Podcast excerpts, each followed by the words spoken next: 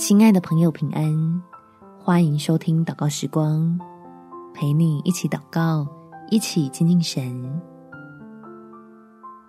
有种喜乐是在天父怀里哭泣。在罗马书第五章第三到第五节，不但如此，就是在患难中也是欢欢喜喜的，因为知道患难生忍耐。忍耐生老练，老练生盼望，盼望不至于羞耻。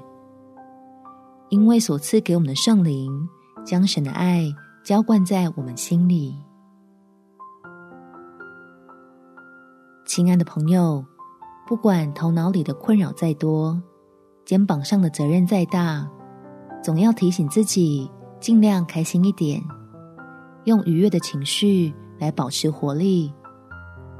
如果真的不行的话，就到天父的怀里放心倾诉你的不容易，让爱你的神出手处理。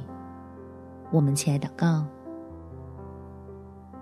天父，谢谢你爱我，并且为我预备够用的恩典，让我可以将心里面正在发疼的疑惑、烫手的压力，以及最阴暗的埋怨，都借着祷告向你倾诉。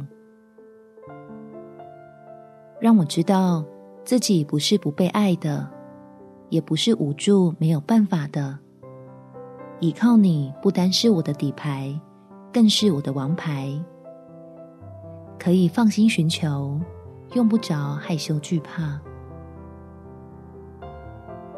这样我就能够打起精神，脱离颓丧的谷底，站上喜乐的高峰，欢欢喜喜的。面对仍旧讨厌的环境，相信你会出手，使万事互相效力。感谢天父垂听我的祷告，奉主耶稣基督圣名祈求，阿门。